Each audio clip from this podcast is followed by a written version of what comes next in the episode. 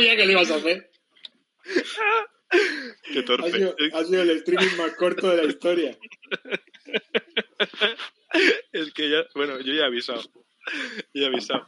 A ver, que el, 20 el 2023 no me ha traído habilidades extra ni, ni, ni nada, ¿sabes? Ya te he Pero- visto. Pero bueno, eh, episodio 107, construyendo equipos sanos. Bienvenido, eh, Rolando. ¿Cómo estás? Hola, pues muy bien, feliz, feliz de estar aquí. Mola, cumpliendo, cumpliendo sueños, como se dice, como se dijera, de los objetivos del año. O sea, bueno, de, de- de una época larga conseguido estar aquí. Madre. Hostia, ya, está. Ya, pues, escucha, no, no, escucha. no. En el, escucha, en el- deseando, deseando ya que llegue 2024 porque el 23 ya lo has cumplido. Ya, ya, soy 23, yo, yo ya he cumplido, yo ya, yo ya puedo decir que he estado aquí, ya he cumplido. Muy bien, a ver, te, te presento. Eh, yo he mirado en el LinkedIn, espero que todo esté, lo llevas actualizado, porque si no, pues lo, la voy a quedar. Allí pone Creo que sí. Heat of Engineering eh, at Borneo, ¿vale? Pero también pone CTO en Pridatec. O sea, sí. Dos porque, cosas a la vez. mm, No, no, en, en agosto, septiembre, eh, Borneo mm, adquirió Pridatec. Entonces, con la reestructuración, pues hasta agosto, septiembre era el CTO de Pridatec y ahora pues eh, me sigo encargando de la parte de aquí, eh, de lo que era el producto, que ahora es Privacy Ops, pero dentro de lo, de- de lo que es la estructura de Borneo. Entonces, vale. pues, bueno, reajuste y ahora pues Head of Engineering. Vale, guay. Pero también pone allí que eres profesor en la. Bueno, casi. Has dado clases en másteres eh, en la Universidad de Vigo, ¿no? Sí, Eh, también- en- Dime, Sí, estuve en un par de másters de, de dirección de arte y publicidad, dando eh, pues un poco el acercamiento más a la parte técnica. Eh, uno en un máster que era de la voz de Galicia y, y luego pues en Jacabos, que es un bootcamp, estoy pues eh, he dado alguna clase y ahora pues estoy en la parte más de, de talleres, pues hablando de buenas prácticas eh, para dar un poco continuidad a la gente que acabó el que acabó ese bootcamp. Y, y también lo que veo que estás tú muy metido en todo el tema de, de organizar saraos, que le llamo yo, ¿vale? Porque Crafters Vigo, Pulpo con Crafter, PHP Vigo, o sea, que estás como cofundador y organizador de, de todos estos eventos. Te va a bajar, Ahí te va a jaleo. me da jaleo. Poco a poco fui, fui entrando. eh, en, en el pasado llevaba una comunidad de software libre hace muchísimos años. Eh, en su momento quedé muy quemado, eh, me aparté de ahí. Y luego un, un día se montó aquí el grupo de PHP Vigo. Me enteré por Twitter, no sé por qué, ni cómo, pero me enteré y, y me dio por ir. Y poco a poco fui otra vez entrando. Ahí estaba Félix y Sergio, que eran los que lo, fueron los que crearon PHP Vigo. Yo empecé un poquito a participar. Un día me pidieron ayudarles en la organización. Ahí me metí. Eh, en el fondo me mola, me mola el jaleo, es lo que hay. Y, fui entrando. Entonces, pues de ahí surgió la Pulpo, montar la conferencia, la PulpoCon. Eh, y en plena pandemia, en la parte final, ya cuando estábamos saliendo, eh, pues empezamos con el run run de Crafters Vigo y un día de conversación con Frank, Sergio y yo, pues mira, Crafters Vigo, Crafters Vigo, hostia, molaría tener esto y tal. Lo montamos ahí, nos, nos pusimos cada 15 días, nos juntamos para hacer catas y, y, bueno, y networking a la gallega, que llamamos. Hombre, mola, mola. Pues, pues, eh, a ver, es tiempo. A ver, no sé si igual sois eh, superestrellas, pero. Y, y la organización se os da súper bien, pero son actividades que, que llevan mucho tiempo, o sea que. Que se tiene que tener bastantes ganas, ¿no? Para tirar tantas cosas adelante. Eh, sí, a ver, en principio es, te tiene que gustar el rock and roll, como, como se dice, si no es imposible. Yo a, mí no, no es algo que me cueste en exceso. Sí que la pulpa, por ejemplo, este año la pulpa fue más dura porque se nos fue la olla y nos fuimos a tres días eh, en vez de uno, y, pero al final para, la- para entonces este año repetimos con tres días, o sea, no va la marcha. Eh, pero luego, no sé, al final te metes y no, no me parece tan complejo ni tan jaleoso. Sí que, por ejemplo, Carter Yugo es más fácil que organizar que PHP Vigo porque son catas. Mm. Entonces buscas una cata, la preparas y es la gente que viene la que realmente hace el trabajo. Tú estás de soporte, de apoyo, de dinamizador, pero no es una no es un grupo en el que haya charlas y tengas que buscar ponentes como nos puede pasar en PHP Vigo, speakers, que ahí es más complicado que la gente se apunte o se anime a hablar porque hay más miedo. eh, pues, estas cosas, hablar en público y demás. Pero Crafters, por ejemplo, a mí me parece bastante, bastante sencillo de organizar y muy, muy, muy agradecido. Mucho más agradecido que otros. Y la pulpo es que luego ves el resultado, ves el día y el subidón, merece, merece la pena ver, ver todo eso y poder tener la posibilidad de hablar con gente que si no, no. nosotros con la pulpo lo que conseguimos es poder hablar con gente, por ejemplo, mucha gente de Barcelona que hemos podido traer, que pueden, que podemos hablar con ellos, que si no es como, pues aquí no, no tienes ese, ese contacto y poder, pues poder conocer y hablar con Mavi, con, con todos los de Codeli, buenos vinos. Hostia, tío, son, son cosas que dices, jo, mola poder llegar a tener esa, esa cercanía. Y además, eh, no, no fuimos porque Juanjo y yo también, ya lo ves a Juanjo, que, que, si, que se está muy quieto, pues para ir nosotros a eventos también, o sea, estamos muy quietos y no vamos, ¿no? Pero sí que, sí que eh, viendo las redes, eh, por ejemplo, la Pulpo, vi que la gente se volcaba a tope. O sea, que la promocionaba un montón, que daba muy buen feedback, que, ¿no? que, iba en sus timelines pues diciendo todo lo que pasaba en la pulpo, todo, todo lo previo a hacer la pulpo también, ¿no? Eh, cuando se anunciaban los mm. carteles, la, bueno, o sea, la gente bastante, ¿no? Puesta. Esto, esto cuesta de que pase, ¿no? ¿Cómo, lo conseguís? Bueno, yo una de las cosas que siempre creo que es que nos pasa eh, eh, en Vigo en concreto. Yo creo que Vigo a nivel de comunidad, aunque puede que no seamos una ciudad que hagamos mucho ruido, eh, a nivel de comunidad de software es muy potente. O sea, si aparte es, hay mucha piña. De hecho, bueno, todos estamos lo que es bajo Vigo Tech Alliance y nuestro, nuestro logo al final es una piña, ¿no? y los grupos se ayudan, se apoyan, hablamos entre nosotros y realmente, aunque parece que no, eh, aquí hay muchísima comunidad montada, entonces la gente se vuelca mucho eh, lo que es eh, la comunidad de aquí. Es cierto que tenemos muchas carencias en cuanto a espacios para poder hacer las juntanzas, por ejemplo. O sea, yo siempre, siempre veo a Coruña que es mucho más fácil en su caso. Ellos tienen más disposición de espacios públicos para poder hablar que nosotros, para montar, eventos que nosotros, por ejemplo. ¿no? O sea, aquí nos cuesta un poquito más conseguir esos locales, esas ubicaciones para poder hacer los encuentros de la comunidad.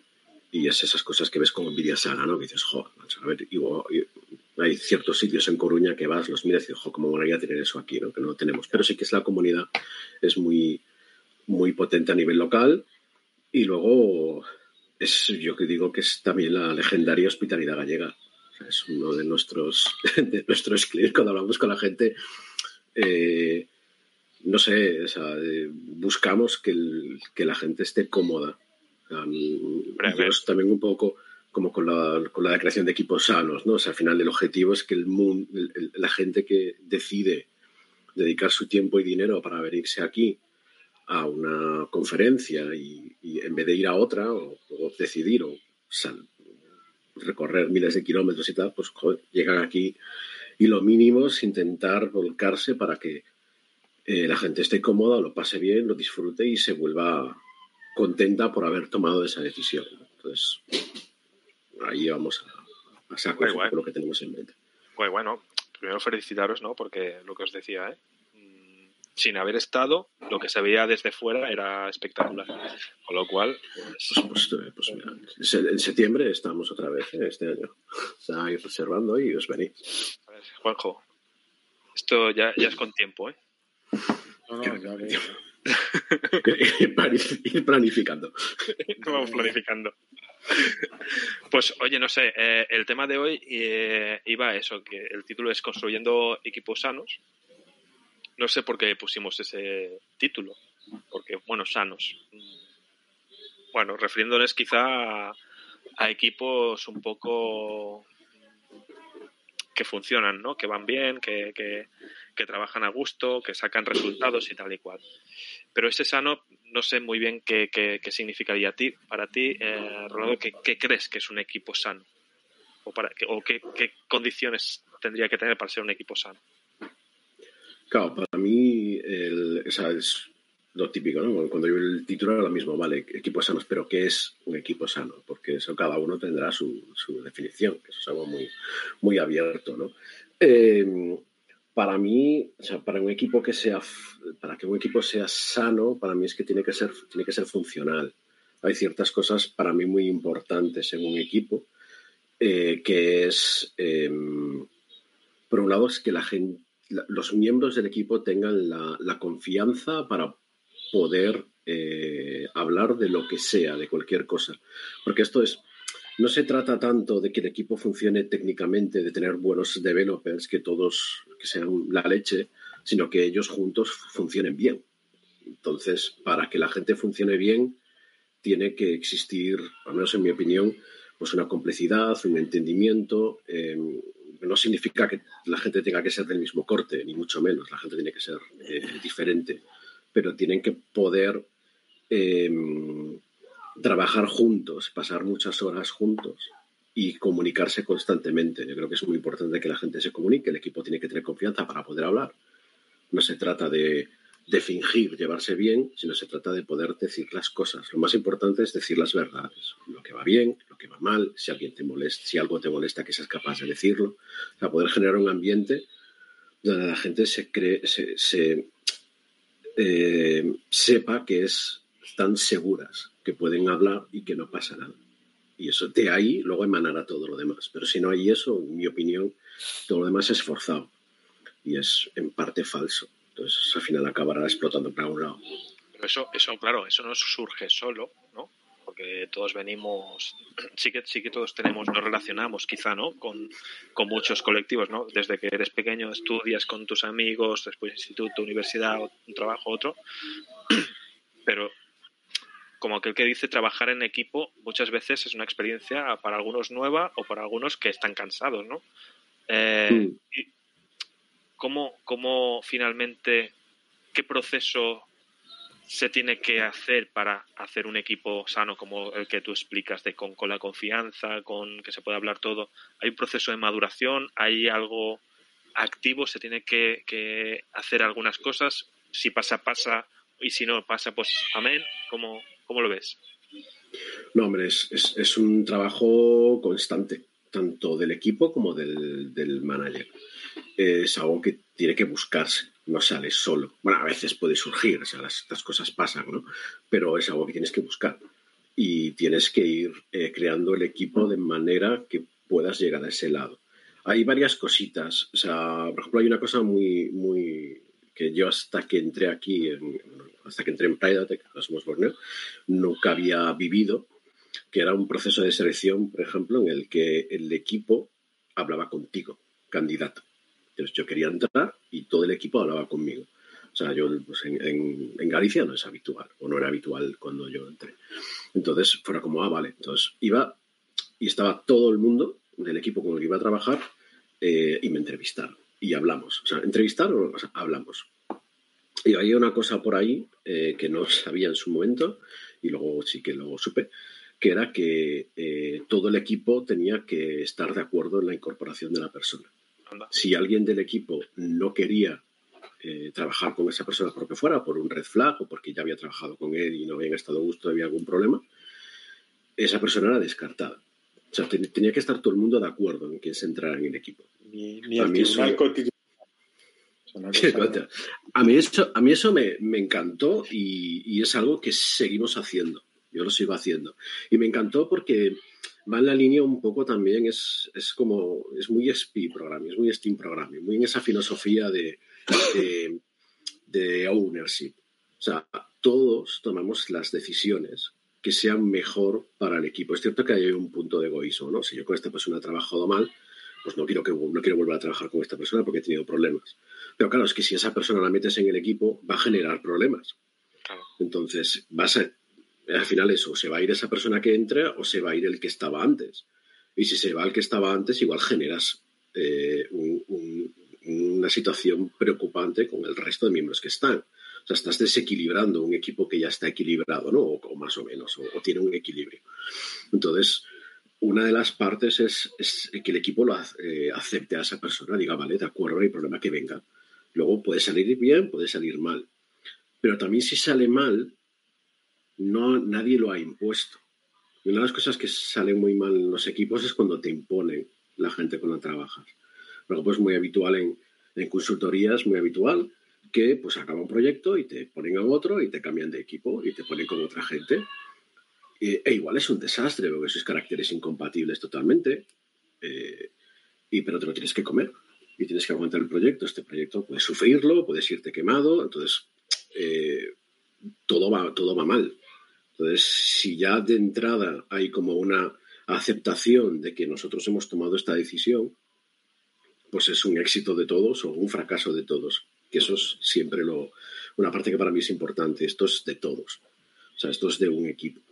Eh, es cierto que evidentemente yo hago el primer filtrado, ¿no? Y vamos a incorporar a alguien, yo hago las primeras entrevistas, hago una selección de gente a la que me gustaría que, que creo que puede encajar, hablan con el equipo y que ellos, de hecho, no estoy. Cuando, cuando entrevistan al equipo, por ejemplo, yo me voy. Así no influyes, ¿no? Así. No influye. Presento a este gran desarrollador super majo o este que, bueno, eso, eso, ya no pasa. y es nada, eh, y, es, y es darle, darle vosotros, no quiero ni siquiera saber de lo, de, de lo que habláis, luego me dais el feedback, pero no hace falta.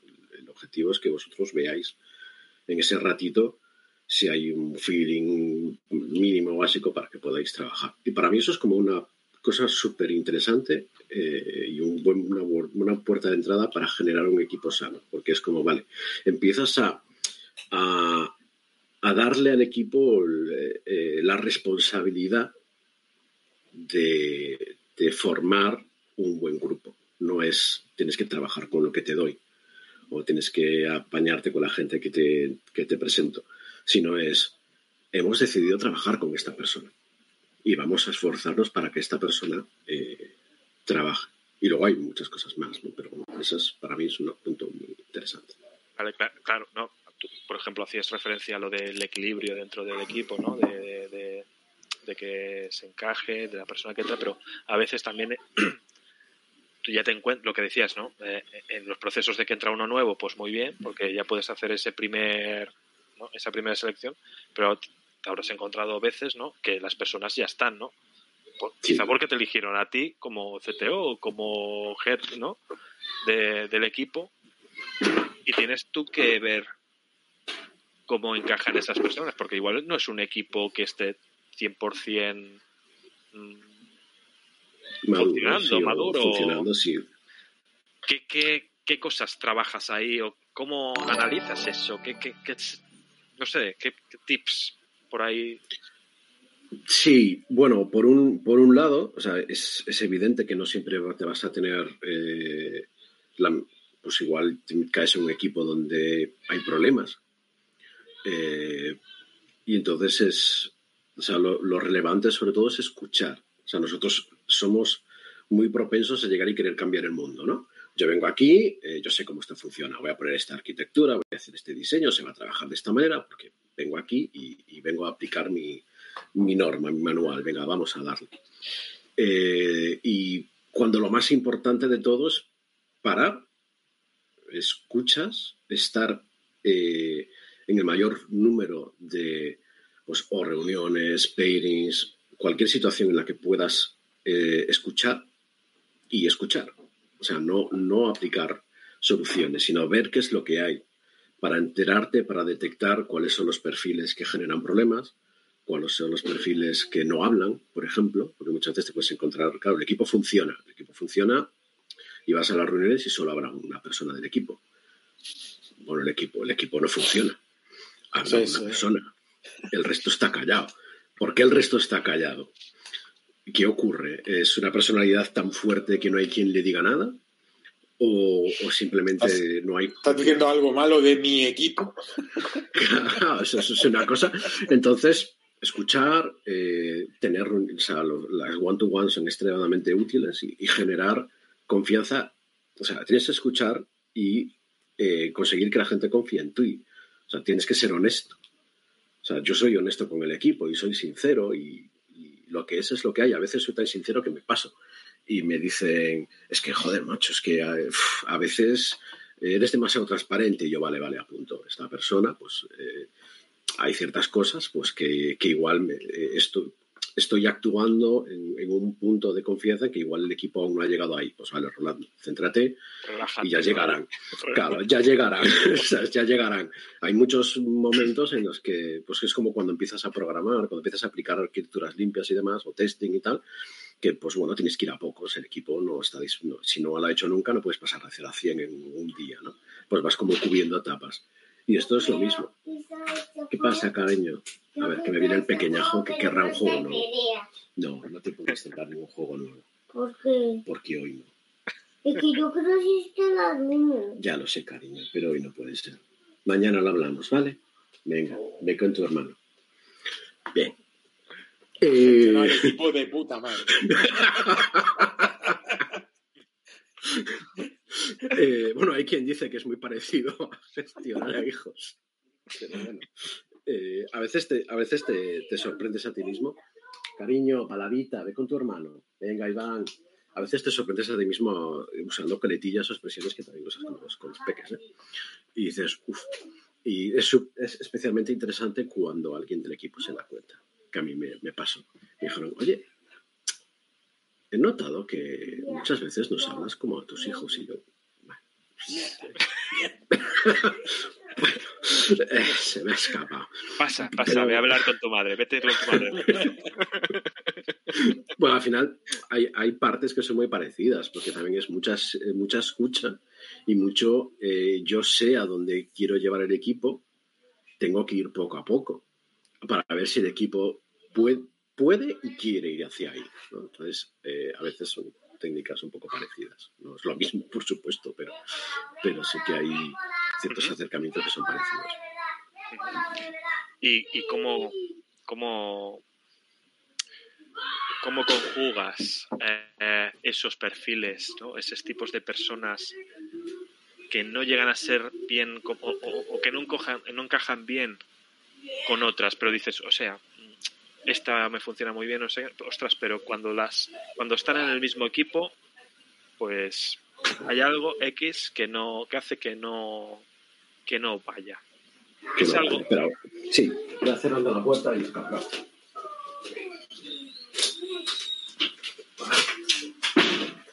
Que si no gritan más que yo, que no sé, que ya me lo dicen en el trabajo, que cuando hablo y están ellos no se me escuchan aunque esté en el otro lado de la casa.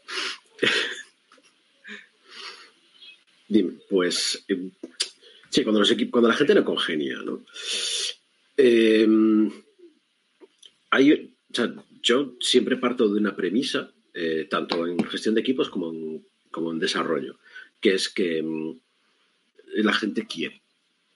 Es, la gente quiere y la gente va a hacerlo bien. Entonces yo siempre soy puertas abiertas. Aquí hay total libertad en todo y luego voy viendo y voy cerrando manos. En vez de ser de los que están con la mano cerrada y luego cuando has demostrado que vales te voy abriendo, yo digo, mira, de entrada vales que estás aquí. Entonces, anchas castillas, lo que te dé la gana. Y luego, pues ya iré puliendo las cosas que veamos que no encajan. Entonces, cuando hay perfiles que no funcionan bien, em, en las one-to-one van a salir. O sea, por un lado, es, o sea, yo siempre estoy entrando eh, de forma relativamente habitual en las, en las meetings, porque trabajamos en remoto, en las que están haciendo peer programming. Que para mí peer programming es muy importante para generar equipo. Entonces, es para que el equipo sea sano, la gente tiene que ser trabaja, trabajar en equipo y tener ownership. Entonces, el peer programming ayuda mucho en eso, porque fuerzas a que la, fuerzas a que la gente tenga que interactuar y tengan que eh, aprender a trabajar juntos. Porque a veces es más fácil, no, no, yo hago lo mío y ya está. ¿no? O sea, lo que tenemos que conseguir es que el equipo funcione, no que tú funciones. Entonces el pairing ayuda a que el equipo funcione. Entonces te vas metiendo los pairings, ves lo que hay, ves eh, los que hacen bien el pairing, los que no, la gente que eh, coge demasiada fuerza en los pairings y, apaga a la otra persona, porque normalmente en el pairing siempre va a haber una persona que, tenga una personalidad más fuerte y e igual pues coge y empieza, empieza él o ella a darle a, pues, a explicar y escribir y la otra persona se pierde y le da igual porque estás metido, enfocado. Entonces tú solo, yo voy entrando en pairings y voy viendo lo que ocurre. Y luego las one-to-one -one lo gestionas con la gente, lo hablas con la gente a quien cuando nos pasa, pues, cuando pasa pues un perfil que la confianza no la tiene o le flojea y, ves que no que no da lo que tiene que dar en los pairings, sino que está calladito, se pierde, se nota que no lo ves que se pierde, ¿no? que desaparece, pues en los one-to-one hablas con esa persona y, e intentas descubrir qué ocurre. O sea, si es simplemente si es falta de confianza, si es falta de confianza tienes que fortalecer a esa persona, porque sabes que puede hacerlo. Eh, porque de entrada puede hacerlo todo el mundo. Entonces, yo parto de esa base. Entonces, vamos a trabajar qué es el problema, qué es, eh, qué es lo que te pasa, es que no puedes hacerlo, eh, no sabes hacerlo o no quieres hacerlo. Si no puedes, ¿cuál es el stopper? ¿Quién te está impidiendo hacerlo? No, es que con esta persona, jope, es que eh, tengo miedo de decirle algo porque pierde la paciencia o porque lo que sea. yo, vale, de acuerdo, pues vamos a hablar. Igual tienes que pasarte una temporadita haciendo pairing más con otra gente para coger confianza porque si hay una persona que está machacando a la otra, aunque no sea consciente, pues hombre, tendrás que cortar la situación. Entonces, pues, pues, le, pues empiezas a decirle, pues mira, haz pairing con otra persona, que no hay ningún problema, o te acompaño yo, eh, con la otra persona le hablas y le dices, mira, he visto el pairing, pues veo que tienes que dejar que la otra persona hable un poquito. Entonces es mucho gestión conversacional, hablar mucho con la gente, explicarle el contexto, explicarle pues las cosas con, honestidad y, para mí no tiene mucha más ciencia dentro de lo complicado que es eso, porque luego te vas a encontrar con gente que no quiere porque no le da la gana. Y entonces, pues con esa gente, pues no hay nada que hacer. O sea, si al final tú pones las herramientas, tú trabajas con esa persona, buscas microobjetivos para poder conseguir, y si al final no quiere, pues joder, no quiere. No, podemos hacer milagros tampoco, ¿no? Pero normalmente... ¿Te haces cómplice con otros para ayudar a un tercero? O sea, ¿te confabulas para que... A veces eh, puedes... Lo que a veces sí que, hago y, e insto es que a la gente con más seniority del equipo eh, ayude a los que tienen menos o a los que se sienten con menos confianza. Y incluso los a veces pues le digo, oye, pues estás teniendo este problema de confianza, habla con, habla con, Gemma, por ejemplo. Habla con Gemma, cuéntale lo que hay, que te va a entender y te va a ayudar. Cuéntalo, porque todos hemos pasado por esto. Entonces yo te cuento mi experiencia, pero habla con otras personas. Eh, si me viene un miembro del equipo y dices que estoy teniendo problemas con esta persona, no sé cómo hacerlo y tal, lo primero es hablar con ella. Lo primero es, bueno, pues te doy algunos tips para poder afrontar la situación, pero tienes que ser tú capaz de hablarla, ¿no? O sea, si tienes un problema con una persona, tienes que ser capaz de hablarlo con esa persona, tienes que tener la confianza para hablarlo. ¿Por qué? Porque es que yo no puedo ser el padre del equipo, o sea, ni, nadie tiene que ser el padre o la madre del equipo, o sea, la gente tiene que ser adulta, entonces tienen que coger su responsabilidad y si hay algún problema, hablarlo. Eh, y sin ningún tipo de, miedo. Entonces yo les insto siempre a hablar entre ellos.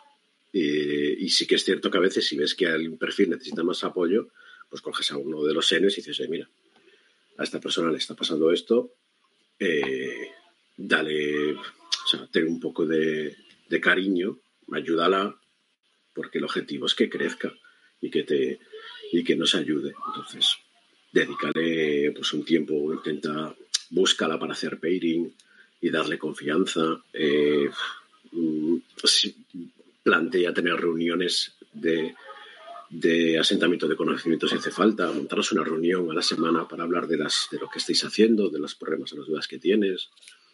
Yo, con, por ejemplo, con, con los perfiles más llenos del equipo, todas las semanas me junto una hora y es preguntarme qué dudas habéis tenido, que no os habéis atrevido, o qué problemas tenéis que no os habéis atrevido en el momento de decirlo porque os ha dado mal rollo. Pues vale, aquí estamos en Petit Comité, darle, vamos a resolverlo. en el fondo me dedico a, hablar con todo el mundo para intentar que, que entre ellos trabajen bien y fluyan. ¿Tú ves que hay algún tipo de perfil de persona, no sé cuál, o que sean más líderes o que sean más, no sé, alguno que digas, ostras, es esencial tener eh, personas que tengan este perfil porque son como engranajes para que todo vaya bien. Si no hay uno, por ejemplo, de este tipo o una persona de este tipo, mm, no va, no, no va a acabar de funcionar. A ver, em, yo creo que al final los equipos los montas alrededor de una o dos personas que son como el, son como el, núcleo duro. ¿no? al final es, siempre te va a hacer falta un señor de verdad, que igual eres tú, que lo actúa.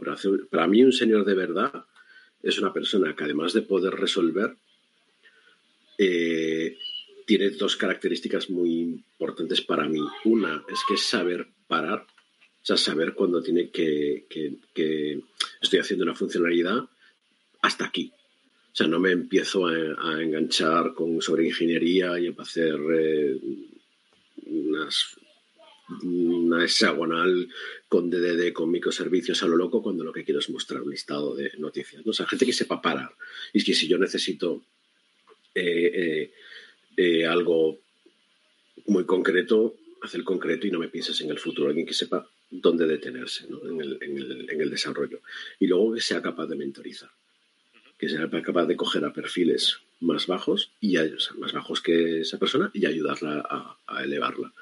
Para mí eso es vital, porque eso es lo que va a ayudar a que luego el equipo sea, sea eh, funcional y sea sano, porque si tienes un par de perfiles en esa línea, ellos van a ayudarte a conseguir que todo funcione bien, porque ellos, esas personas suelen tener claro una cosa, y es que estás aquí para hacer lo que el equipo necesita y no lo que tú quieres, que eso es algo muy importante. O sea, la diferenciar. nosotros como, como programadores eh, tenemos la suerte muchas veces de hacer lo que queremos. Entonces, eh, em, entonces hay ciertas situaciones en las que es que a mí no me apetece hacer esto, es que yo no quiero hacer esto otro, es que yo no sé qué.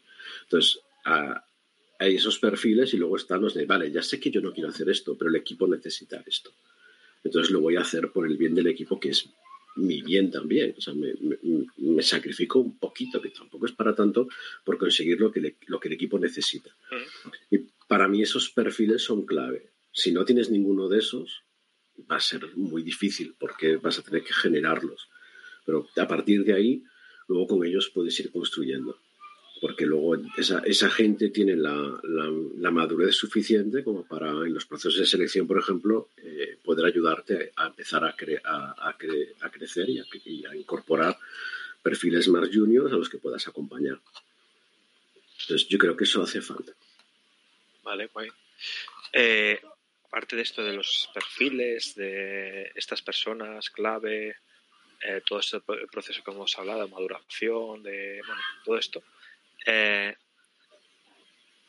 tipos, yo no sé, metodologías tipo Agile, eh, algún tipo de flujo de trabajo predefinido, ¿qué cosas crees tú que ayudan, además de, la interacción entre personas, a hacer que todo vaya mejor?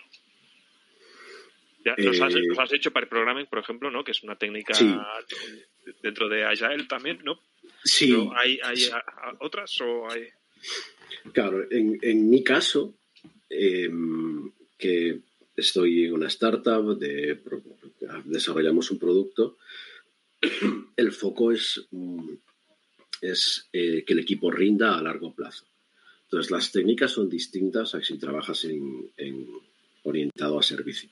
Si estoy, si yo estoy trabajando para una empresa que lo que hace es dar un servicio, o sea, me viene un proyecto, que me viene un proyecto dado, con, una fecha de inicio y una fecha de fin, un número de horas que es lo que le tengo que dedicar en ese, tipo de,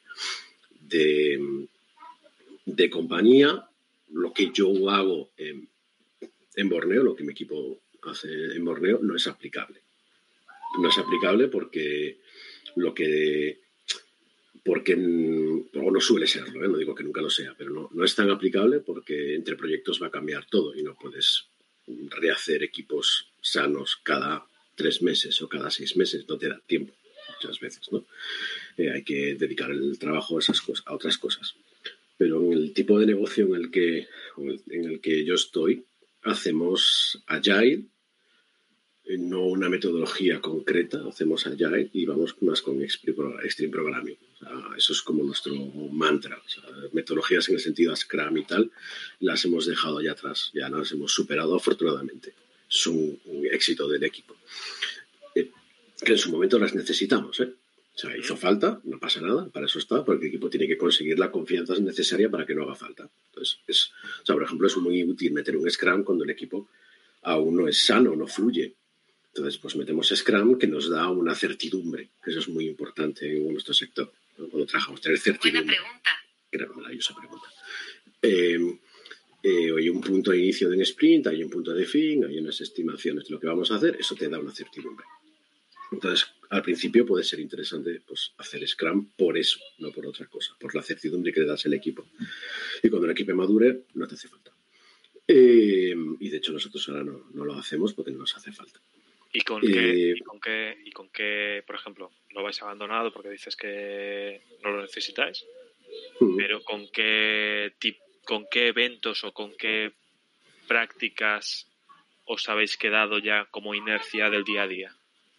Sí, nosotros hacemos eh, varias, o sea, tenemos como unas reglas de equipo, ¿no? unas normas de equipo, que en su momento el equipo eh, decidió, o sea, no fueron impuestas, eh, pero sí que es cierto que al final hay parte que emana de, uno, o sea, yo, llevo, yo lidero el equipo, entonces de mí emanan unos principios.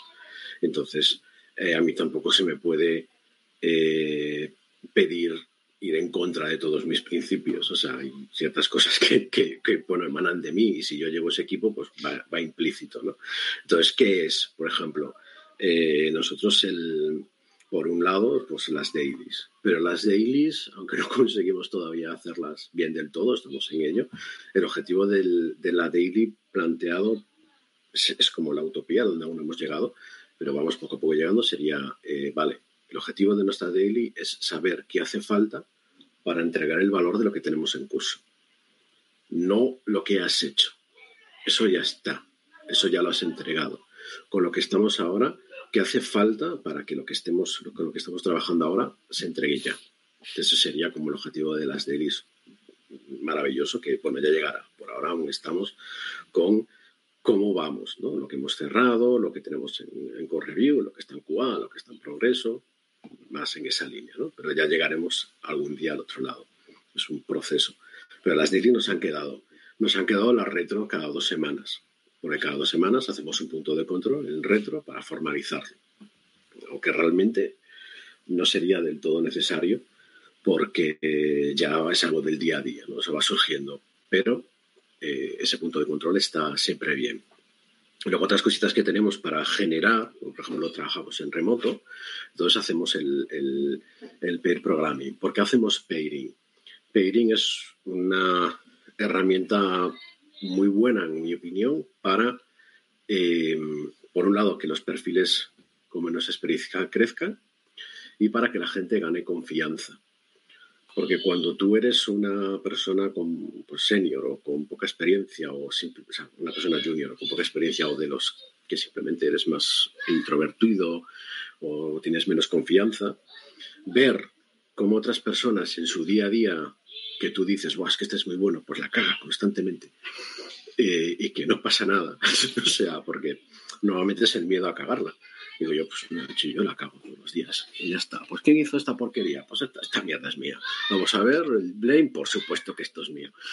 Pues, pues, tenía un día tonto. Pues ¿qué le vamos a hacer? Y le quitas hierro, le quitas importancia. Hombre, si constantemente te estás equivocando, pues tenemos un problema. Pero o sea, no puedes tener miedo a, equivocarte. O si haces una cosa, la miras, ves, eh, o sea, nos pasó una vez eh, que un miembro de equipo nos dijo, oye, los eventos de dominio son cosas que han ocurrido, ¿no? Sí, por supuesto, pero convencidísimos, evidentemente. Eh, sí, entonces, por eso lo escribís en pasado, ¿no? Por supuesto, por supuesto, es que si no está mal.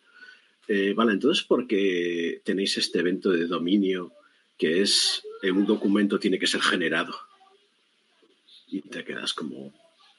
Participio pasado. pasado. y yo, pues... Generado. Pues, es, em, ¿Por qué lo hemos puesto mal? Pues porque pues, pues, pues, tiene razón, no debería llamarse así. Pero claro, es que es, necesitamos hacer, pues, pues, lo ve y dice, ah, vale, o sea, también la cagan con todo en esas, en esas cosas que pueden darme. Y como eso, cagada mucho más grandes, evidentemente, eso no deja ser una tontería.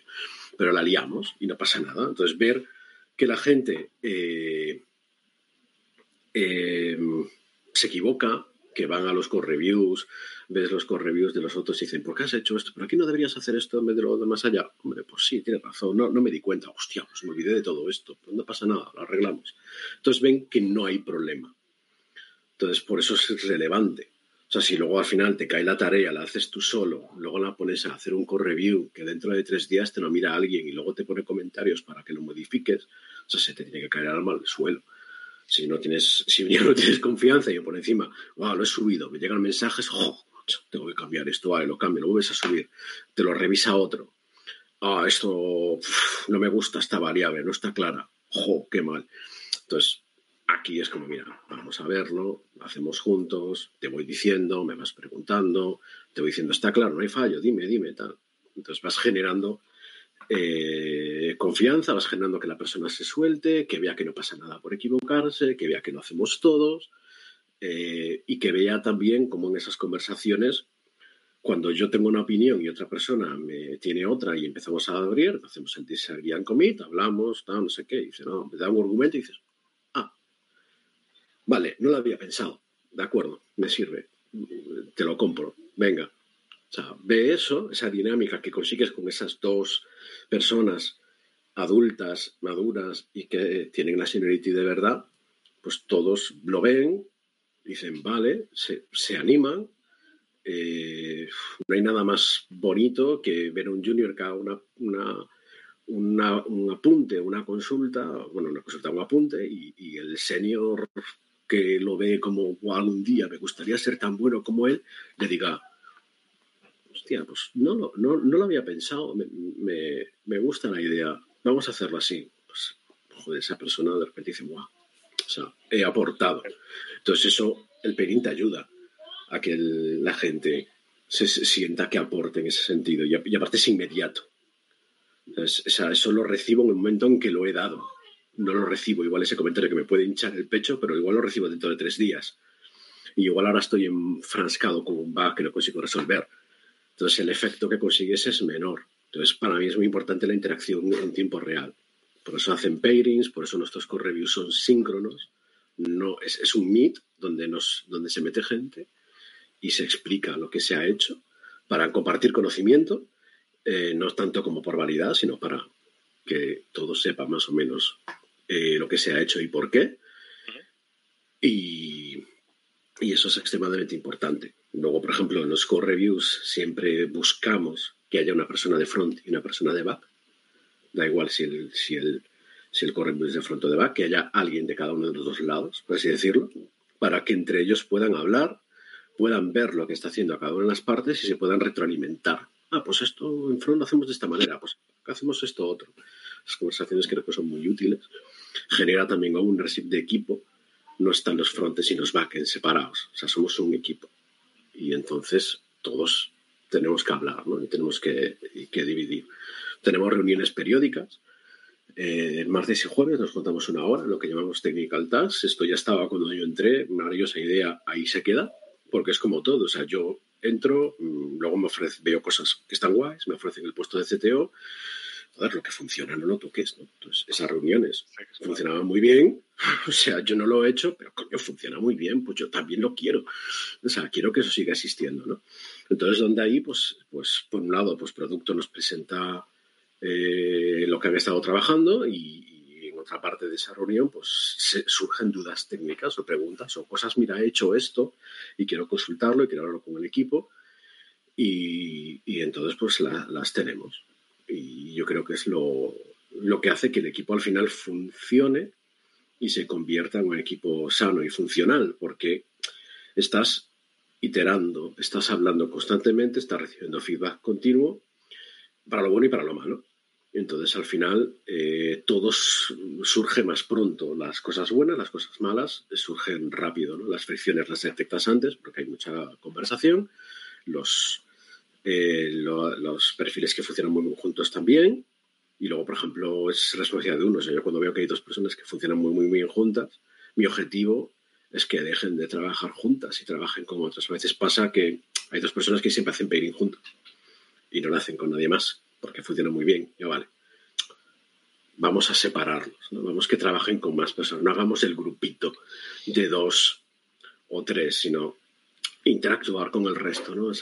Un poco mi objetivo también es que todo el mundo interactúe.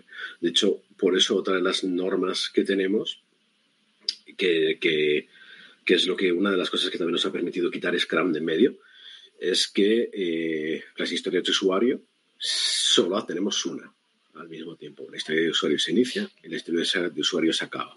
Se acaba cuando pasa a producción y se entrega valor. Y no empezamos otra hasta que la primera esté cerrada. No siempre se cumple, pero es una norma que habitualmente se cumple. ¿Eso qué significa? Eso significa que va a llegar un momento que igual el backend va más rápido que front y todas las tareas de back se han cerrado, pero quedan las de front. Pues chicos, a hacer front. Entonces, la idea ideal en ese sentido, pues los, se dividen los frontends y un front con cada back, un front con un back, hacer pairing, conversación. ¿Van a ir un poco más lentos al principio? Pues seguramente sí. ¿Importa? No, porque entre ellos van a surgir conversaciones muy interesantes que surgieron, eh, se van a generar lazos y van a poder trabajar en conjunto. Y al revés, cuando front va más rápido que back, front apoya back para sacar el trabajo. Entonces, historia de usuario terminada, empezamos una nueva. Entonces, no nos hace falta tanto ese Scrum porque es entregamos un valor, nos vamos con el siguiente, entregamos el valor, nos vamos con el siguiente. Y entre medias, el equipo está constantemente hablando, constantemente en comunicación. Y los problemas que surgen lo hablan entre ellos o lo hablan conmigo. Y a partir de ahí, pues lo vamos trabajando con, los que sean. Y nos está funcionando muy bien. Pero claro, eso en nuestro contexto. ¿Te has encontrado, has encontrado por ejemplo, en esto último que hablabas, ¿no? De perfiles que se destinan más a unas habilidades como puede ser back o como puede ser, ¿no? Algún contexto más, más, más del día a día. Cuando los cambias de, de su zona de trabajo habitual o de su confort, eh, ¿te ha podido crear algún problema el perfil que dice, ostras, me matas? Cuando pasa esto y me pones a hacer esto, sí, mm, pasa. Pasa, pasa, y tengo miembros en el equipo que no están del todo cómodos con esa situación. Eso pasa, y es normal, y está bien que pase. Ahora ahí es donde entra de acuerdo. Pero, ¿qué, ¿cuál es nuestro objetivo? Y ser sincero y honesto al decir cuál es nuestro objetivo. Nuestro objetivo es entregar valor. O sea, vosotros como, equipo, nuestro objetivo como equipo de ingeniería es conseguir entregar el valor eh, lo antes posible y ese valor es el que mm, desde producto nos, hacen llegar, nos explican un poco las, necesidades, con el equipo también se trabaja, no, no es un orden y mando, sino que ellos vienen con una idea, lo trabajamos juntos lo que pueda surgir y luego empezamos a trabajar en ello. Pues nuestro objetivo es hacer eso realidad y entregar ese valor lo antes posible. Entonces, ese es nuestro foco, esa es nuestra meta, ese es el objetivo del equipo. Y todos tenemos que trabajar para conseguir ese objetivo. Eh, que tú no quieras hacer front o no es que no quieras, sino que estés más incómodo, te cueste más eh, hacerlo que back o al revés, es lógico y normal. Pero ¿qué ocurre? Sí, y eso es explicarlo, y esto, y esto lo expliqué. Decir, vale, me parece genial, pero si tú vas a hacer, tú vas a tardar, por ejemplo, un día en hacer esa tarea de back y vas a tardarme dos en hacer la tarea de front. Me parece maravilloso. Entonces dices, de acuerdo, pues tú acabas tu tarea de back y pillas una historia nueva con su tarea de back. Vale. Entonces igual dices, no, no, es que yo una semana, si te ayudo a hacer front eh, y lo hacemos, solo sacamos esa... Eh, solo sacamos pues, unas tareas y se saca esa historia de usuario. Pero yo puedo adelantar una o dos historias de usuario más y me pongo a hacer back. Vale, adelantas la parte de back, pero no la de front. Por lo tanto, aunque hayas hecho trabajo, no has entregado nada. Y nadie ve ese valor. Nadie lo disfruta porque está ahí en producción, sí, porque el código lo mergeamos y tira directamente a producción, pero no hay valor, nadie lo ve, nadie lo usa, ni siquiera tú, porque no tienes frontal para verlo. o sea, no, no, has entregado nada. O sea, y el valor al final has tardado en entregarlo, pues pues igual la primera historia la acaban en esas semanas y has tardado en vez de una semana, tres en entregar el valor. Que luego entregas valor súper rápido porque fueron más rápido y en la siguiente semana entregas muchísimo. Ya has tardado tres en entregar la primera, igual es tarde. Entonces, igual ya es tarde para entregar más cosas. Entonces, lo importante es sacar lo primero lo antes posible. Entrego el valor, que lo usen ya, que me den feedback y si me dan feedback temprano, solucionarlo lo antes posible. Entonces, yo trato de trasladar esa, esa idea, ese concepto. Y, y, luego, dime, dime. No, que, que por lo que me cuentas, eh, sí que has quitado Scrum, porque no, pero seguís muy aferrados a los principios de, de Agile claro, que Agile, Agile, por supuesto, hacemos Extreme Programming. Es que para mí Extreme Programming es más Agile que Scrum. O sea, realmente Stream Programming es Agile, está más cercano a la esencia de Agile. Estáis más, más atados a los principios, ¿no? Que no en, un, en un patronaje concreto como puede ser Scrum o puede ser otro, ¿no? Eh, que es, oye, a mí me interesa sacar valor eh, lo antes posible, tener ese feedback. Quizá, no sé si trabajáis más con clientes, en principio no, ¿no? Para que os den ese feedback pronto, lo que sea pero seguís, mm. seguís un patronaje a eso, a esos principios, no, sí. no. Sí, sí, Expli Programming a tope es eh, al final. Y, por qué hacemos esto? Porque el, el, ownership, o sea, el equipo tiene que sentirse dueño de todo el proyecto. O sea, backend no es responsable de backend. Backend es responsable de Privacy Ops. Front es responsable de Privacy Ops. Yo de Privacy Ops. Producto de Privacy Ops. Si algo sale mal, en Privacy Ops estamos todos fastidiados. ¿De qué te sirve a ti que el backend sea una maravilla, que vaya, que te cagas, que, rinda y pueda escalar como si no hubiera un mañana, si cuando alguien intenta hacerlo bien en la aplicación no puede entrar? Porque falla el front, por ejemplo. Pues eh, no te vale de nada todo el trabajo del backend. Entonces el backend dice, no, pero mi parte va bien. es que no importa que tu parte vaya bien. Nadie ve el... Claro, o sea, nadie, nadie ve que eso funcione. Entonces, lo que hay que hacer es arreglar esta parte. Entonces, eh, eso es algo que la gente, tiene, o sea, el developer tiene que acabar viendo y tú tienes que, que, si no lo ven, tienes que explicarlo, tienes que exponerlo, plantearlo y hacérselo, hacérselo ver. Que luego él dice, vale, todo lo que dices eh, te lo compro, pero no quiero hacer esto. Vale, no quieres hacer esto, pues es que igual no estás en el equipo adecuado para ti. O sea, este equipo trabaja así. Si tú no quieres hacerlo, o sea, me parece perfecto. Eh, si no estás eh, dispuesto a hacer lo que el equipo necesita frente a lo que tú quieres, me parece lícito y está bien, pero entonces este no es tu equipo. Búscate, búscate otro que sí cumpla tus expectativas. Este equipo trabaja con esta finalidad. Entonces, ¿qué haces aquí? O sea, ¿o por qué has querido venir aquí? Mm, por pasta, porque si no, no se entiende, porque hemos, ya te hemos dicho, porque es la transparencia, o sea, yo ya desde el principio todo el mundo sabe cuando entra a trabajar con nosotros cómo trabajamos. O sea, el equipo trabaja así, esta es su filosofía.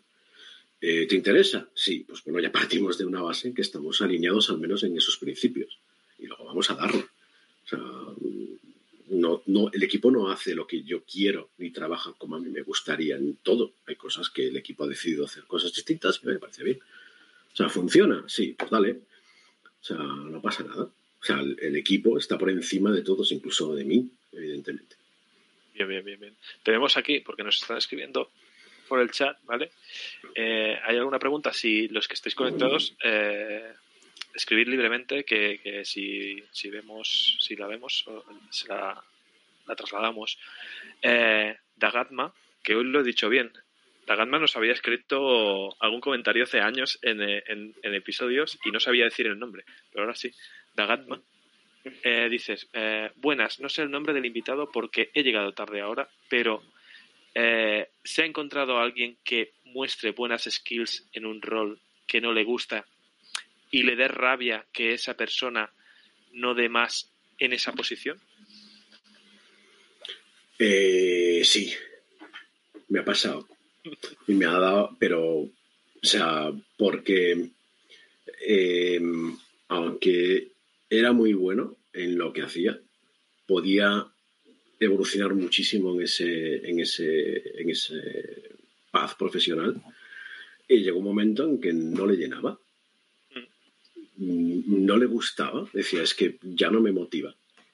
que son casos de, low performance. Normalmente cuando el rendimiento bajas porque algo, no, algo ocurre, ¿no? Entonces, oye, ¿qué te pasa? Y después, pues que es que ya no me gusta esto. O sea, simplemente ha llegado a un punto en que te ha aburrido. Dices, vale, ¿qué es lo que quieres hacer?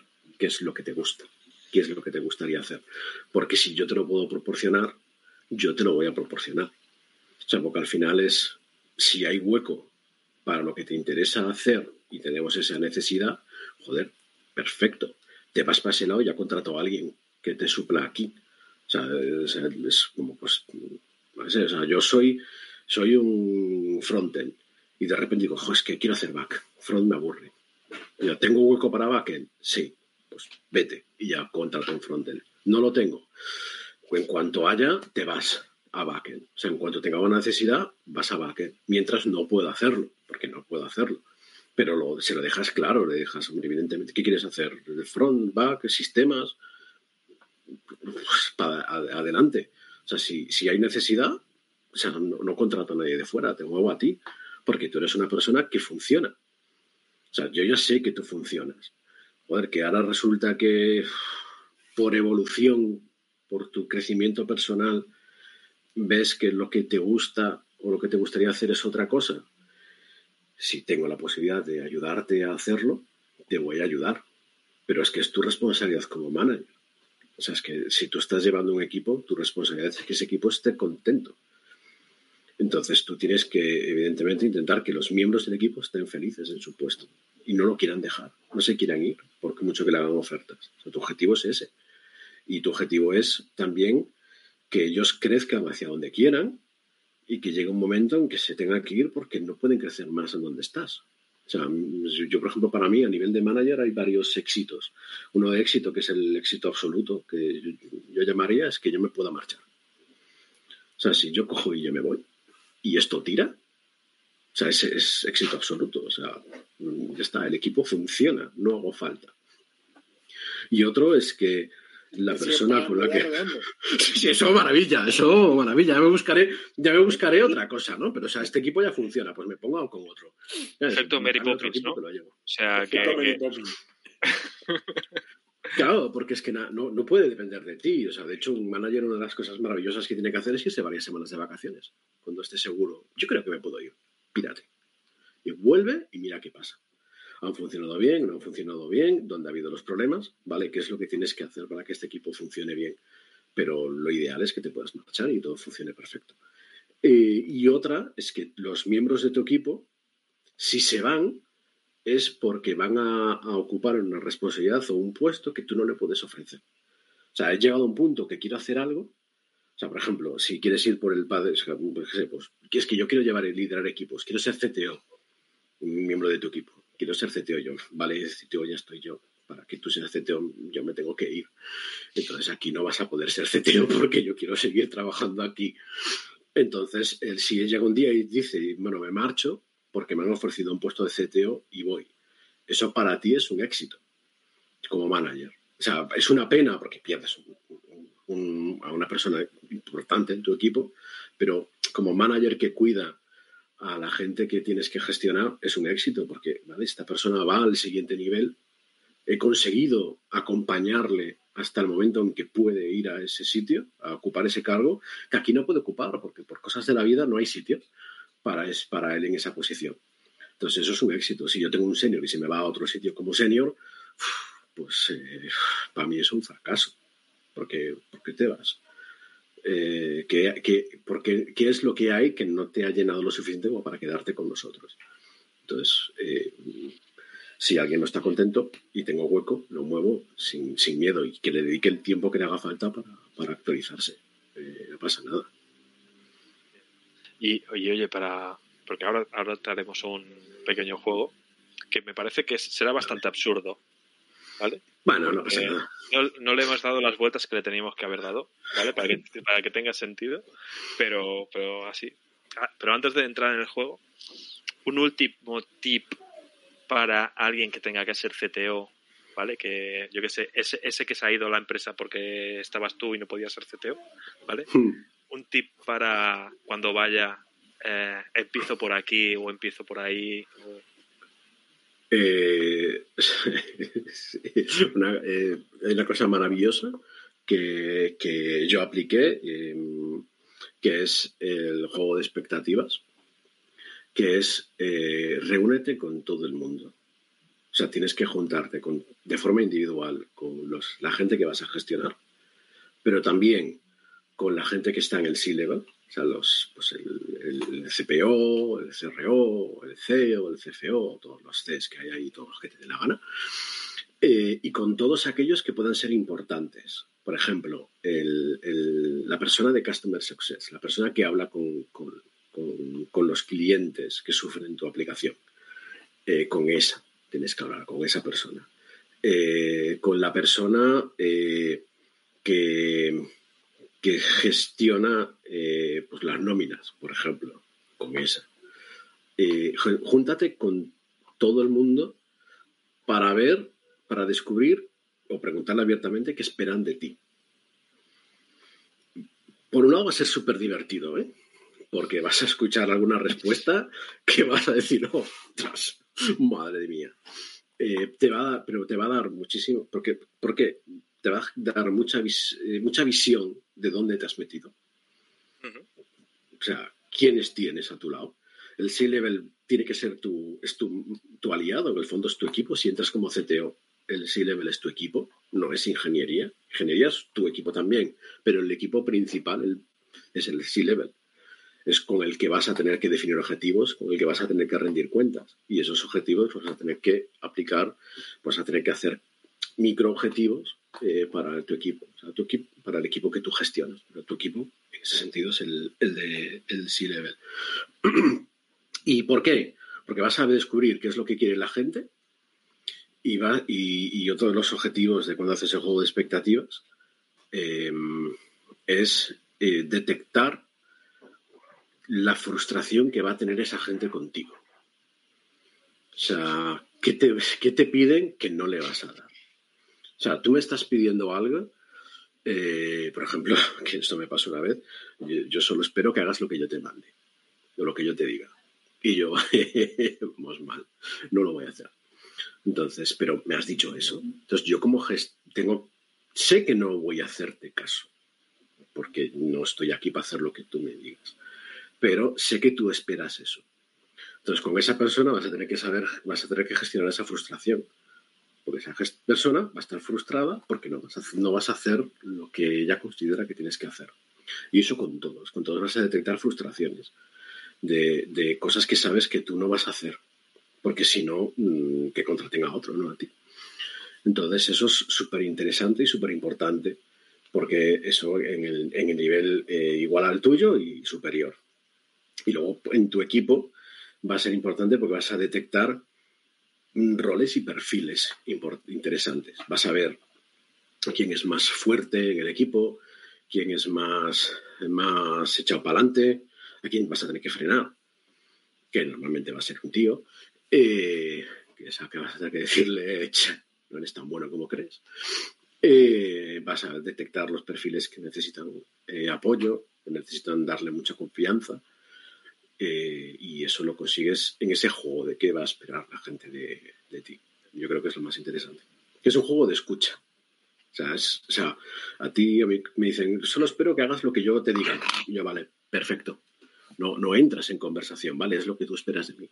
No voy a decirte nada. Estoy aquí para escucharte. En ese juego de expectativas, ¿trasladas tus expectativas a, al otro? ¿De lo que tú esperas eh, de su rol o solo es escucha? Eh, depende. Pero es que normalmente no, porque normalmente no quieren escuchar lo que tú esperas de ellos. o sea, ellos lo que quieren es eh, cuando entras en, o sea, cuando entras a determinados niveles a veces es como la jungla. Eh, todos, todo el mundo tiene un mismo objetivo y todos van a trabajar por ese mismo objetivo. Pero al final todos piensan que la, su, su, forma de conseguir sí, un objetivo es, el, es, la correcta y tú también. Entonces todos a la vez llegando a ese punto de equilibrio, ¿cómo se consigue? Pero entonces ellos eh, lo que quieren muchas veces es también medirte.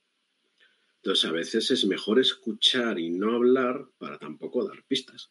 O sea, cuéntame, o sea, el, objetivo, evidentemente algo vas a tener que dar también. No, reveles tu plan, ¿no? Claro, pero esto es como una entrevista de trabajo. Una entrevista de trabajo ahí es un, es un toma y daca. Eh, todo el mundo quiere obtener la mayor información posible para poder tomar la, mejor decisión. Y cuando trabajas, eh, cuando eres el CTO y empiezas a tener el juego de expectativas, lo que tú, CTO o Engineer Manager, cualquiera puede hacer el juego de expectativas. ¿eh? Digo CTO porque es lo que me has preguntado. ahí es como, vale, el objetivo de esto es saber lo que esperan de mí, para luego yo poder gestionarlo. Y eso, eso es tu objetivo. Si para eso necesitas decir cosas tuyas, adelante, pero tu objetivo es ese. Tú, cuando vez que tienes un con uno, yo me tengo que ir sabiendo lo que espera de mí.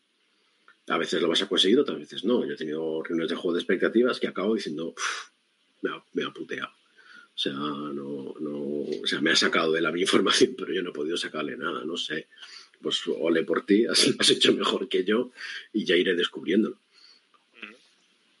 Bueno, Pero bueno. Bueno, gran, gran consejo, gran consejo. Eh, pues oye, eh, ¿quieres, te apetece que, hagamos este juego, experimento? Tú dale, dale, a ver qué sale. Venga, Vale. Vamos allá. Bueno, Juanjo, ¿lo, lo, lo, lo cuentas tú? No sé, no sé, porque se me ha ocurrido a mí la idea, pero como dice lo mismo, no tiene mucha, mucho sentido. No le hemos dado, no le hemos trabajado lo suficiente.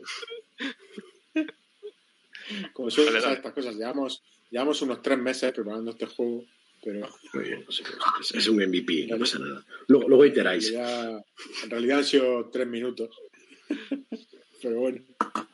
Bueno, aquí la idea que teníamos era eh, contarte una serie de características buenas eh, y características malas de alguien, o primero te contamos características buenas, te vamos a elegir como seis características buenas y tienes que hacer un equipo con tres. ¿Vale? Hostia, vas a hacer a punta. Vale, vale. Bueno, no, sé si bueno, hace falta. Es que hay seis, igual a la tercera ya no me acuerdo de las otras, ¿eh? Pero dale, dale. Vale, vale, vale. A ver. Características buenas. Pues una persona muy resolutiva, que no hay un bug que se le resista. ¿Vale? Podría ser una característica buena. Otra característica buena es una persona muy sociable, con grandes dotes de comunicación. ¿Vale? Otra puede ser un gran poder de abstracción, que se mueve del detalle de la idea general, sin perder la perspectiva, con mucha soltura. ¿Vale? Hmm. Otra puede ser uno que motiva mucho a sus compañeros y ayuda en todo lo que puede. ¿Vale? Otro puede, saber, puede ser uno que sabe mucho de patrones, de buenas prácticas, de principios, de metodologías, de técnicas, etc. Y otro, pues que programa de manera excelente y tiene buena comunicación. De esas características, si tuvieras que coger tres, ¿qué preferirías coger? Todas, ¿no? El que... No, todas no. El que abstrae, eh, no por el concepto de abstraer, sino por el resto de la frase que dijiste. Que es ese. Eh, abstrae y, tiene la visión global y tal. Ese. Ese. Em, el de los bugs, sobre todo si estoy en una fase inicial de una startup, se va a venir muy bien eh, para el equipo. Eh, y el tercero, eh, el que motiva. Lo que es Porque, los patrones están sobrevalorados. los, ¿A quién le importa que sepa programar? Eso, eso, eso lo aprende. Eso da igual, los patrones los vas a aprender. Eh, ser excelente programando, lo vas a aprender. Eh, tener visión global, tener esa, ese big picture, no es tan fácil de aprender. Eh, se puede, pero es más difícil. el que caza los bugs y no se le escapa a uno es por otro, no es porque sea muy buen programador, es por cómo es capaz de pensar y de moverse. Eso tampoco es tan fácil de aprender. Eh, cuando ya estamos en las edades en las que trabajamos programando. O sea, ya no es tan fácil de aprender. Y el que motiva eh, esa fuerza eh, de, de, espíritu, por decirlo de alguna manera, para poder sacar lo positivo, lo que poder motivar eso también eh, hace mucha falta, sobre todo en horas bajas, y también es difícil de aprender. Entonces, lo, otro es estudiar. Luego Y luego lo de ser sociable y la dote de comunicación, no hay nada que una empanada no arregle. O sea, Claro, eso se arregla. Y aparte, pero eso está, eso está, eso está sobrevalorado. Porque pues, sí, También. es- o sea, no. pues, para mí es más relevante lo otro, porque ser sociable está muy bien, pero hay gente que es muy sociable y por la boca se posiciona, pero luego no trabaja nada. Pero como Pues, es lo sociable y sabe moverse, Pero ahora, ahora espera, ahora espera, espera, que el juego continúa. ¿Vale? Ahora has elegido tres, ¿vale? Has elegido a los tres. malos. Ah, no, no los malos, no los malos. Solo tienes un equipo de tres, ¿vale? Tienes una persona muy resolutiva, la de gran poder de abstracción, y el que, la persona que motiva a los compañeros. Pero cada uno tiene un gran defecto, ¿vale? Y te vamos a dejar elegir seis. de entre los seis, los tres defectos que eliges que tengan. Estas Que tres tengan. Vale, vale, vale. Me ¿Vale? parece bien. El primer defecto sería que no le gusta comunicarse con el equipo, ¿vale? Después, una persona que todo el feedback que le das lo pilla por el lado que quema. ¿Vale? El que mm, todo le sienta reguenche. Se, se lo toma a lo personal. Sí, vale. Eh, otra con eh, el ego bastante subido, que ya, ya me has hablado de que eh, bueno, te, has, te has encontrado con gente así. Después, o que no presta atención en los meetings y después no sabe lo que se tiene que hacer. Que eh, una persona, pues eso, que lo que decíamos, que sí, que sabe de las cosas, eh, todo bien, ¿vale? Pero después todo lo- toda la teoría lo aplica todo mal. Y el último defecto sería que raja de todos sus compañeros por la espalda. Vale. Eh, ¿Cuáles asumirías? el del ego la cogería, el que tiene ego, porque eso es, es, es rock and roll para mí, eso es interesante. eso es- siempre son retos eh, gestionar eso. Eh, Dios, había otro anterior a ese que habéis comentado que también era una Eh, muy interesante. Eh, hay el que el feedback que lo pilla siempre por el lado que quema y eh, no comunicarse con el equipo. Esas son las dos anteriores. el del feedback, el del feedback, el del regulinche, si el que todo le sienta mal, porque es gestionar, que, aprenda, que, que entienda. eh, eso es, es interesante, gestionar esas situaciones. Pensaba que ibas a decir, cojo a ese porque seguro que es el mismo que el del ego y así solo una no, no, no, no. No, no, asumo que son personas distintas. No, porque al final es, es, es- es el, el- Porque si, si todo te lo tomas mal, es por otra cosa. O sea, hay, hay algo ahí que haga que te tomas, te tomes todo lo personal y que parece que te están atacando. Ahí hay alguna cosita mayor. eh, Suele ser muchas veces una falta de seguridad en ti mismo. Entonces, eso es trabajar esas cosas y se soluciona de forma colateral lo otro. Entonces, mm, prefiero ese. El del ego al final eh, es interesante, ese tipo de perfiles. Entonces, también lo cogería. Y me queda el tercero que no lo tengo claro. Que y es uno que no habla. que no le gusta comunicarse, el que no presta atención en los meetings, eh, el que todo El lo que- que el- sabe el- lo aplica sí. todo mal. Claro. El que no presta atención en los meetings, porque tiene que haber siempre alguien así. O sea, siempre tiene que haber alguno que, que, que- desaparezca en los meetings. Bueno, pues entonces ya sería guapo saber cómo combina, cuál sería la peor combinación, ¿sabes? La peor combinación. La resolutiva pero que no atiende los meetings o, ¿sabes? Cosas así, ¿no? Hombre, no, yo, yo veo claro que el de gran poder de abstracción es el que no atiende en los meetings. Sí. El del ego es el de los bugs, ¿no? Porque es, es que ya El no de se me escapa una. claro. Muy bien, muy bien. Ha quedado, ha quedado guay. Pues a- a- al final ha quedado algo con sentido, ¿eh? No, no, no lo tenía claro. Son, son- son perfiles equilibrados, joder. Bien, bien, bien. Y no, y que, Ha quedado un equipo sano. Ha quedado un equipo sanísimo. Equipos sanos, sí, sí. y que no es una cosa que, que no pueda darse, ¿eh? O sea, que también puede... Sí, es- bastante- en el fondo, en el fondo es bastante realista. Eh, y está bien, porque somos seres humanos y somos así. Entonces, al final es eh, madurar para darte cuenta de, de lo que tienes que corregir de ti mismo. Eso está guay. Guay. Antes, antes en la, en la previa, cuando estábamos charlando, que te he dicho esto, esto, ah, ¿vale? Que, que haríamos esto, me he olvidado decir que teníamos un sorteo hoy. Oh, Dios. No me acordaba. No me acordaba, ¿vale? Y que nos vas, nos vas a ayudar. Eh, nos patrocinan dos, bueno, dos. Una empresa y, y- y no sé, no sé si Gaby es eh, empresa o no, pero bueno, nos patrocina Codeli, el podcast, ¿vale? Que los conoces bien tú, eh, ¿no? Porque os han ayudado sí, sí, también los empleados. Y bueno, que tienen allí la zona premium de, de cursos que tienen una cantidad de, de cursos brutales y que vale mucho la pena que, que entréis y, y, y miréis. Y después tenemos a Gaby Moreno, que tiene un podcast que se llama Los Androides, que también tiene su, su zona premium, ¿vale?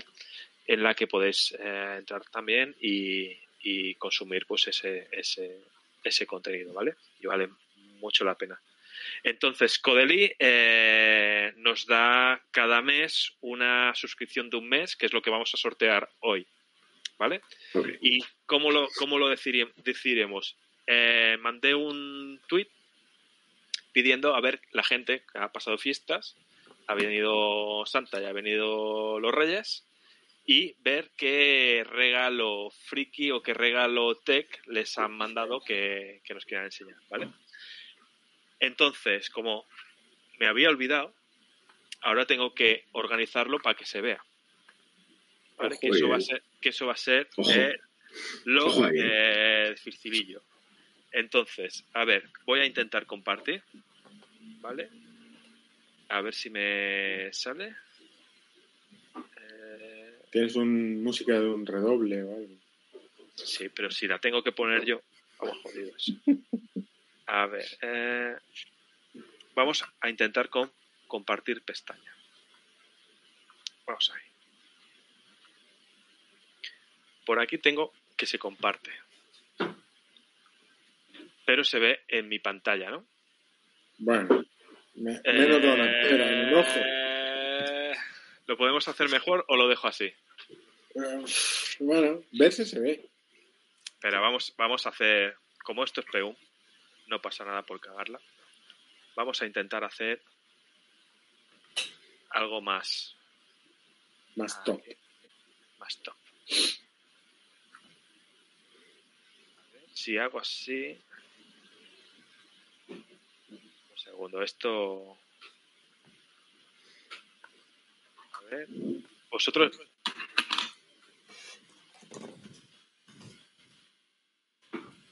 Vale. Vosotros veis, ¿no? Cosas. Sí, vemos cosas. Vemos, vemos la- las entrañas, el backstage. El, el- el mundo aún no ve nada, pero eso está bien. Ya. Pero ahora me, el me he momento. liado. Que el momento. Me he liado. Vamos a volver al plan A.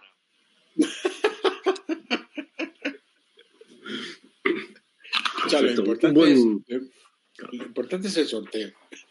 Entonces es el sorteo. Vamos, a, vamos allá. A ver. Eh, comparto por aquí y aunque se vea pequeñito, ¿vale? Mira, hago así, a lo loco.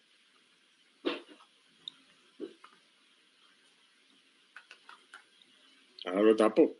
Ah, vale. Hostia, ¿qué estás haciendo? A lo loco. Esto no lo, no lo recompongo luego ni. Espera, espera, espera. Espera, espera, espera. ¿Qué te parece? Algo No, yo por aquí. Ahora, ahora nos veis. A ver. Hola, así. hola. Ahora os veis. Hostia, chaval. lo- esto es eh, a lo burro. No, no, escúchame. Estarás orgulloso.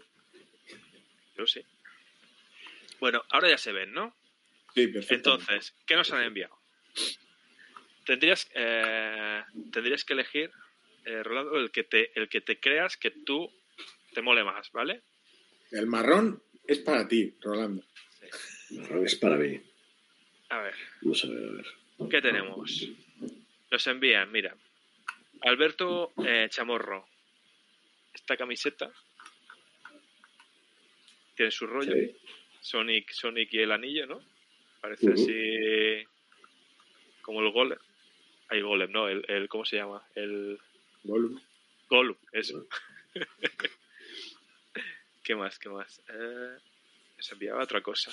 Ahora tenemos una, tenemos una sección, una sección calcetines. Calcetines, que aquí me mola porque dice, en honor a Juanjo, me he traído calcetines murcianos o marcianos.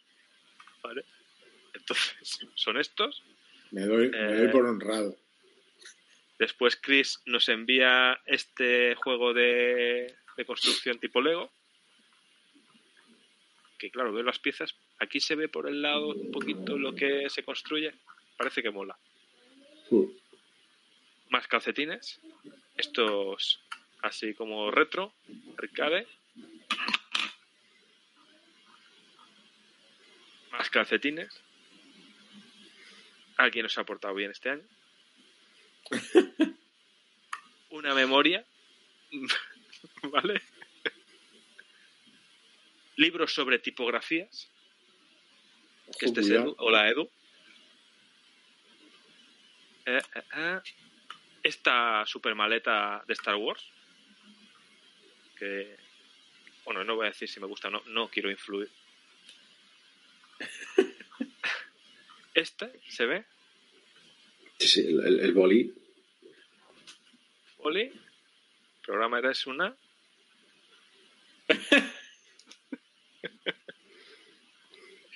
Ojo al boli.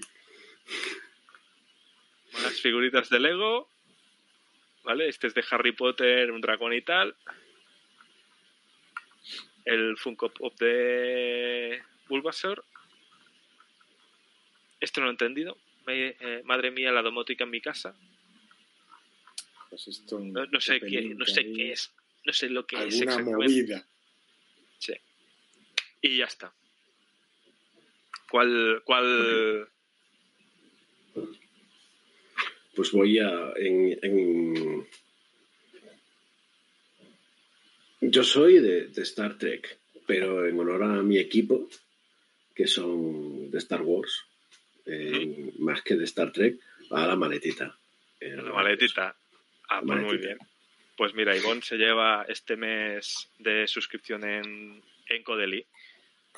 Pues he hecho el concurso. Ahora, a ver cómo arreglo. A ver cómo arreglo la pantalla. Para volver a salir tú, te refieres. Sí, que no. Tampoco es que ganemos mucho. Mira, me pongo así. Hostia, espera, está guapísimo esto. Me voy a poner, me voy a poner yo de... el careto de Darth Vader. Era algo así. Espera, a ver, vuelvo yo. Dejo de compartir. Ya está. Es que qué magia, ¿eh? Bueno, bueno. Magia, no sé si Sí sería la palabra, ¿no? efectivamente. Hala. Pues, pues ya está. Con, contactamos con Ivonne y le pasamos el, el procedimiento para, para, para validar esto. Esa, esa suscripción de un mes. Vale. Y finalmente, pues si queréis, si tenéis ganas, vamos a hacerlo de la sección de recomendaciones. ¿Vale? Que pues eso, es recomendar algo que sea tech o no, ¿vale? No tiene por qué ser, porque muchas veces recomendamos alguna serie o una película. Y para casa dormir. Para eso, ¿Qué Bueno, que dais en casa, ya- en casa ya estamos, ¿no? Pero en casa ya estamos. Eh, bueno, eh, yo el- el- como serie, eh, sobre todo las dos primeras temporadas, porque la tercera no me está gustando tanto, eh, Mythic Quest, eh, que está en Apple TV, que es sobre una, eh, una empresa de videojuegos, un rollo startup y como la gestión de la gente que está ahí, eh, es una comedia, pero Ujú. Me la pasé bien. Eh, y luego, como libro, eh, si estás empezando en management, yo creo que The Manager's Path eh, es una maravilla. Vale. Y, y ahí está. Y, y nada, y man- una maravilla estar aquí. Mañana el equipo me echará la bronca y me dirán todas las cosas que no les han gustado. Y será bonito. Te dirán, Claro, cuando claro. hablabas de ese que no sé qué, te estabas pensando en mí, Era ¿no? yo, era yo. Era yo, era yo. Será, yo- yo- será, será maravilla. Sí, sí, sí. Está, está guay, ¿eh? Y aparte me darán caña. Me darán caña. Y eso, es- eso está bien. Sí, sí, sí, sí. ¿Qué, No, ¿qué puede pasarte? ¿eh? Coge uno y digo, eso esto me ha parecido mal por esto, esto y esto. Me parece bien. que te lo digan, pues, está guay. Que sean capaces de decírtelo. Tengo ahí unas cuantas personas que no se cortan un pelo, me dan hasta el carnet de identidad y, me encanta. No, no, sé, estas personas mm, yo he disfrutado mucho con, todo lo que nos has contado. La verdad que me llevo muchas, muchas cosas eh, apuntadas. Y, oye, eso, agradecerte que, que nos hayas dado este tiempo, ¿vale? Para contarnos todo esto. Y invitarte cuando quieras volver, esta es tu casa y, a, pasar otro rato aquí cuando, cuando te apetezca. Genial. Yo me lo he pasado genial y como dije, para mí es una maravilla. Yo ya puedo decir que he estado en programación, es una mierda, y además que he estado en un podcast en el que también ha estado Mari. O sea, que eso para mí ya es como, bueno, Doble point. Doble, point. Doble point. Combo.